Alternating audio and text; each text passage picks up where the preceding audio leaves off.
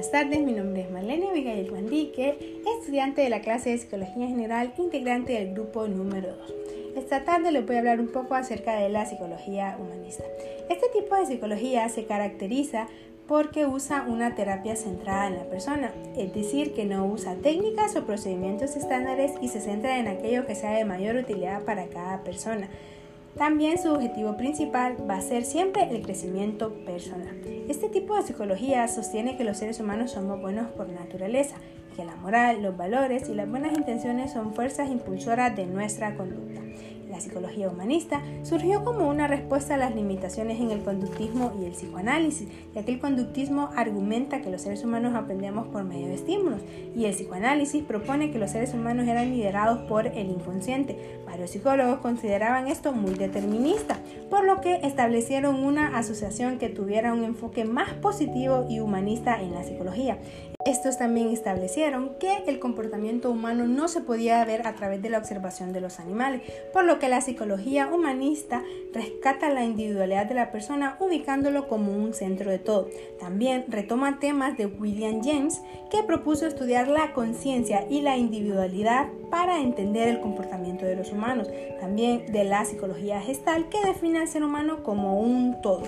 Este Abraham Maslow definía siempre proveniente del conductismo que el hombre se le puede conocer en su humanidad a través de la humanidad del hombre que lo estudia. Esto significa que si el objeto de prueba se sentía respetado y querido, éste podía actuar con mayor naturalidad, dando mayores resultados a los experimentos. Entre los principales exponentes de la psicología tenemos a Fritz Perls, que éste consideraba a las experiencias como importantes para ayudar a buscar un sentido y ya no se daba un por qué a la vida, sino un para qué al significado de la vida. También tenemos a Abraham Maslow que creó la pirámide de las necesidades. Dentro de su teoría establece que nosotros, para poder llegar a nuestra autorrealización, debemos suplir ciertas necesidades, entre ellas fisiológicas, de afiliación, de seguridad y de reconocimiento. También tenemos a Gordon Allport, que definía la personalidad como una alineación dinámica de los sistemas psicofísicos que establecen a la persona en un modo de actuar y de pensar.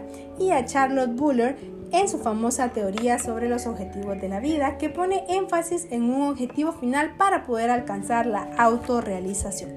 Dentro de algunas características de la psicología humanista tenemos que es un enfoque holista, es decir, que ve a la persona como una totalidad. También el ser humano tiende a la autorrealización normativa y que cuando se encuentra dentro de situaciones negativas puede llegar a trascenderlas con mayor facilidad. También que el ser humano es consciente de sí mismo y de su existencia y que también como seres humanos tenemos libertad, tenemos conciencia y las decisiones para poder elegir esto ya sea bueno o malo. La psicología humanista ve al ser como alguien libre que está ligado a otros seres humanos.